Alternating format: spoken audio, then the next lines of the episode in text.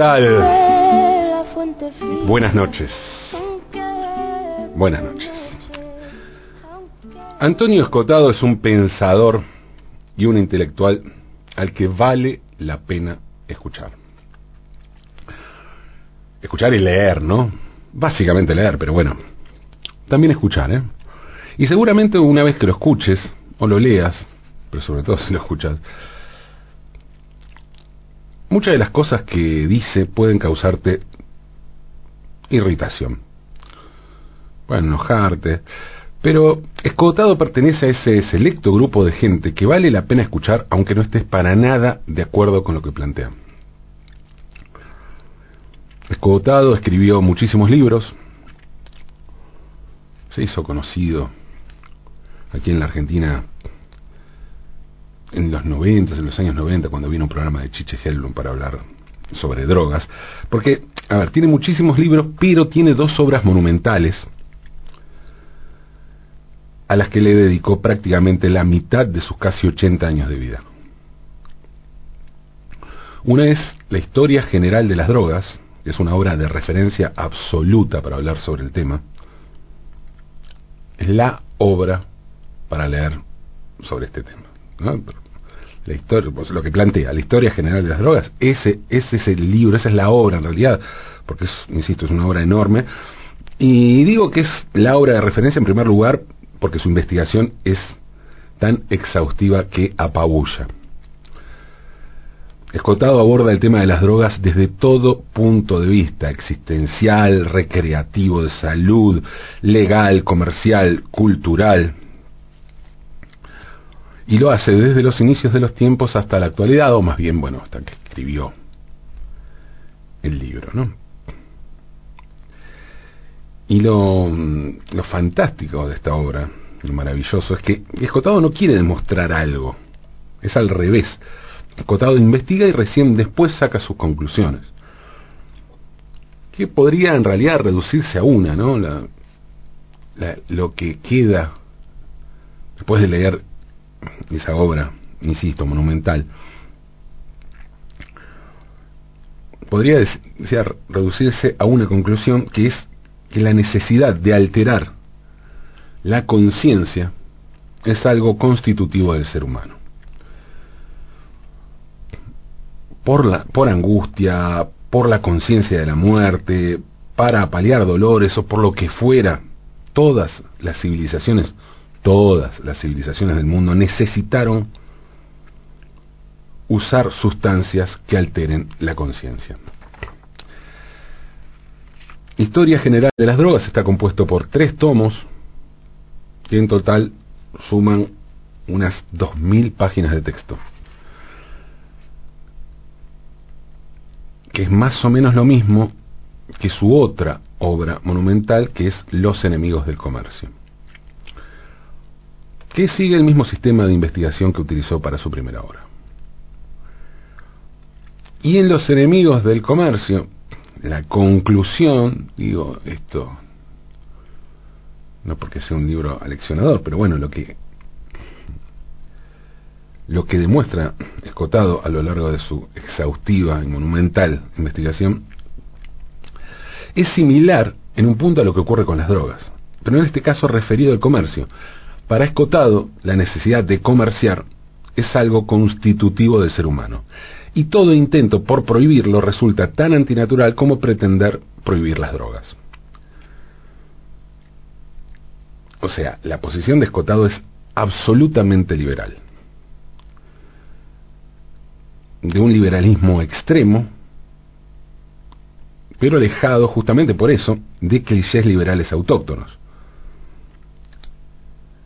Escotado no es conservador, es liberal. Pero claro, en tanto liberal, sí es profundamente anticomunista. Pero no el anticomunista, insisto, hay que salir un poco de, determinados moldes, por más que después las posiciones políticas de Escotado puedan coincidir con lo de, determinadas derechas y es ahí donde más irrita su, su pensamiento y sobre todo sus declaraciones. Pero insisto, para él no, no, no es que lo hace por un facho tradicional, sino que para Escotado el comunismo es el facho, el autoritario, básicamente es lo antinatural.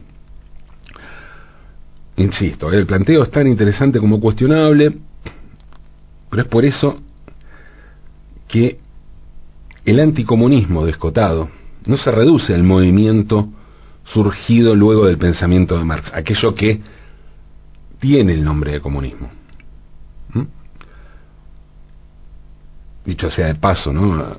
Escotado cuestiona a Marx por poco profundo y por adjetivador. Dice que el, Capital, perdón, es un análisis muy exhaustivo del Capital y dice que es una obra hiperadjetivada.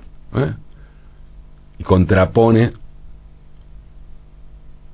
ello un pensamiento objetivo, sustantivo, de sustancia, en vez de la adjetivación que dice él se usa cuando no hay justamente sustancia. Eh, pero Escotado va más allá del término comunista, de lo que se plantea, por ejemplo, en el manifiesto comunista, donde surge, cuando surge la palabra comunista. El anticomunismo Escotado viene del cristianismo que cuestionaba el comercio y tiene unos 20 siglos más que Marx, que Lenin y que la Unión Soviética. Un anticomunismo antes que eso que llamamos comunismo bueno, sí, sí, exactamente eso. Eso es lo que plantea Escotado. Y a veces, claro, trasladar términos actuales para intentar hacer más fácil la comprensión de la historia significa caer en reduccionismos que no hacen más que tranquilizarnos sin dejarnos pensar la complejidad de los fenómenos y su época.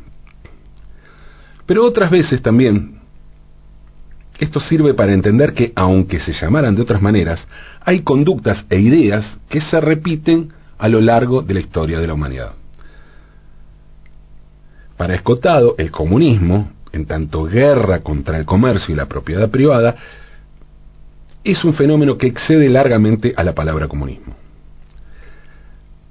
Y siguiendo esta lógica, este razonamiento, sería bueno preguntarnos entonces, ¿qué ocurre con la palabra feminismo? El feminismo organizado, tal como lo conocemos hoy, surgió recién en la segunda mitad del siglo XIX, asumiéndose como tal, y se organizó políticamente en torno al reclamo por el sufragio femenino. ¿Eh? Las sufragistas. Porque sí, ya se suena absurdo y lejano, pero hace un siglo y medio las mujeres comenzaron a organizarse para pedir el voto, porque no podían votar. Sin embargo, muchas historiadoras hoy creen que el feminismo tiene raíces más lejanas en la historia. Que, porque va más allá de aquello que se llamó feminismo. Uno de los puntos de partida suele estar a fines del siglo XIII, cuando Guillermín de Bohemia planteó la necesidad de crear una iglesia de mujeres. Y otros estudios indican que las primeras feministas fueron las brujas y predicadoras, la mayoría de ellas quemadas en la hoguera. Pero más allá de estas luchas colectivas, hay también otras mujeres que hoy son vistas como verdaderos símbolos feministas, pues se plantaron y descollaron en actividades que en su época supuestamente eran solo para hombres. Y que a pesar de este impedimento, dejaron un legado a la historia de la humanidad. Se sabe que el Renacimiento fue un momento clave para el arte, las ciencias y las ideas en el mundo occidental. La palabra elegida para denominar a este periodo, a este periodo es elocuente en cuanto a la importancia del renacimiento. Renacimiento pensemos en la fuerza de eso, ¿no? Renacer, renacimiento. Y si pensamos en renacimiento, pensamos en Leonardo da Vinci, en Miguel Ángel, en Galileo, en Maquiavelo, en Donatello, en Rafael. Y sería bueno que ahora, cuando pensemos en renacimiento, pensemos también en Artemisia Gentileschi. Artemisia, Artemisia nació en Roma en 1593. Fue la mayor y la única mujer, además de la más dotada artísticamente, de los cuatro hijos de un pintor de origen toscano llamado Horacio Gentileschi. Artemisia aprendió a pintar en el taller de su padre, muy influida por Caravaggio, y mm, sobre todo por su naturalismo, su dramatismo y sus fuertes contrastes cromáticos, y esto va a ser evidente en la obra de Artemisia. ¿no? Esto que decimos, que podemos decir del Caravaggio, lo podemos decir también de la obra de Artemisia. Se dice inclusive que ella y Caravaggio llegaron a conocerse en persona, aunque bueno, esto no está probado y es, no es más que una anécdota, ¿no? Hay que decir que Roma era en esa época, a principios del siglo XVII, un lugar pujante, en pleno proceso de cambio, donde se llevaban a cabo por todos lados obras, reestructuraciones, proyectos monumentales, y todo eso traía a la ciudad a numerosos artistas que buscaban trabajo, ¿no? Básicamente. Y uno de los artistas, de esos artistas que llegó a la gran ciudad, fue Agostino Tassi, un pintor nacido a las afueras de Roma, especializado en paisajes y perspectivas y con fama de ser un tipo bastante jodido, peleador, pendenciero. Agostino fue contratado junto a Horacio, el padre de Artemisia, para realizar los frescos del Casino de las Musas en el Palacio Palavecini Rospigliosi. Agostino y Horacio se hicieron amigos, tanto que Horacio le abrió a Agostino las puertas de su casa. invitó, hizo amigo de la familia. Y Horacio aprovechó esa confianza para violar a Artemisia. Esto sucedió en 1611 cuando Artemisia tenía 18 años y ya era una pintora, una artista muy importante. Pero claro, esto fue tan fuerte y, habla también de cómo funcionaba la sociedad de la época, que Artemisia tardó un año en juntar fuerzas para denunciar a su violador y llevarlo a juicio. Y esta tardanza hizo que la opinión pública de la época mirara con sospecha a Artemisia. El run run, lo que comentaba la gente, era que en realidad no había sido violación, sino que se había tratado de una relación consentida por la propia joven. O sea, difícil hablar de pollera muy corta en el Renacimiento, pero bueno, busquemos el, el equivalente a eso. Y eso fue lo que pasó en la sociedad. La opinión pública de las clases acomodadas en Roma en aquella época. Y esto a pesar de que la declaración de Artemisia en el juicio fue estremecedora. ¿eh? Dijo lo siguiente sobre aquella violación. Esto fue, es el testimonio de Artemisia. Dice, dijo, cerró con llave la habitación y después me tiró sobre la cama, inmovilizándome con una mano sobre el pecho y poniéndome una rodilla entre los muslos para que no pudiera cerrarlos y me levantó las ropas algo que le costó muchísimo trabajo, me puso una mano con un pañuelo en la garganta y en la boca para que no gritara. Yo le arañé el rostro y le tiré del pelo. El 27 de noviembre de 1612, Agostino Tassi fue declarado culpable del delito de violación. Culpable de violación. ¿Cuál fue la sentencia? Bueno, el juez le dio a elegir entre cumplir cinco años de trabajo forzados o el exilio de Roma. Tassi obviamente eligió el exilio, exilio, con todas las comillas del caso, y abandonó la ciudad. Eso fue todo. Eso fue el castigo ejemplar por una violación en el año 1612. Después de la sentencia y de todo el escándalo y de todo el run run, todos los comentarios que se generaron durante el juicio, Horacio Gentileschi organizó un matrimonio para Artemisia que le permitiera recuperar a ojos de la sociedad esa dignidad perdida. Y así el 29 de noviembre, solo dos días después de la condena contra Tassi, la joven artista se casó con el pintor florentino Pier Antonio Stiatesi y juntos se trasladaron a Florencia, donde, bueno, funcionaba el epicentro del Renacimiento.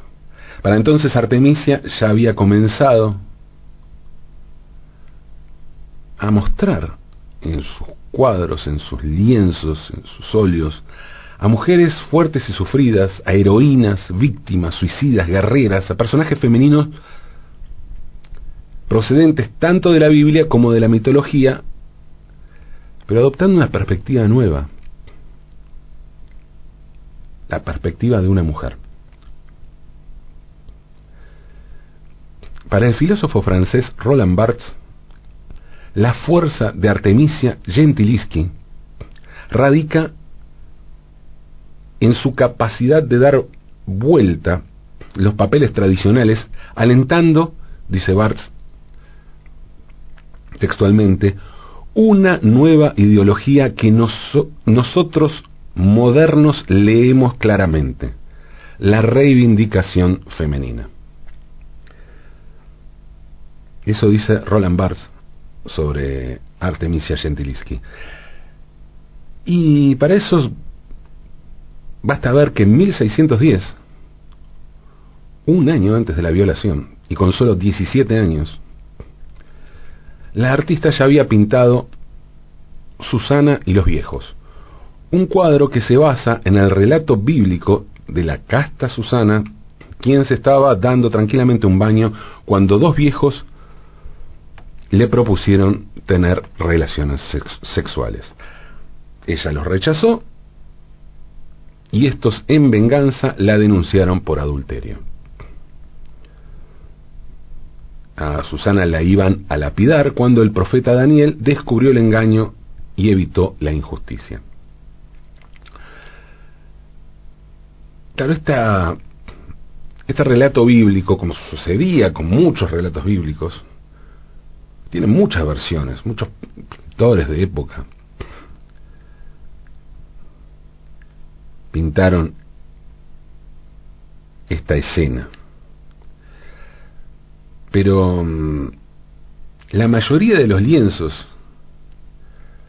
que en la época recogían este tema mostraban a Susana como una mujer frívola y coqueta que, digamos, seducía abiertamente a los viejos.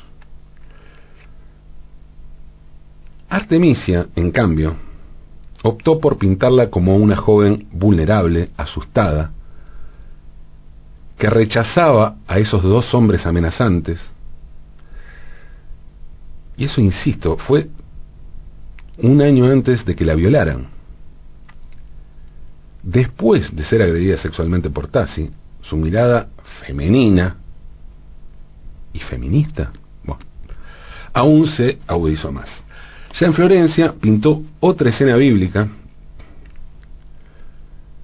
que es Judith decapitando a Holofernes, un cuadro que pintó entre 1612 y 1613. Y esta es, sin duda, su obra más famosa, que actualmente se encuentra en la Galería degli Uffizi, en Florencia, el mayor museo del mundo dedicado al Renacimiento. Judith decapitando a Holofernes plasma el momento en el que la viuda Judith ayudada por su fiel doncella, decapita a Holofernes, el general asirio enemigo que se había encaprichado con ella, aprovechando que está borracho y se quedó dormido. Como sucedió con el caso de, de Susana y los dos viejos,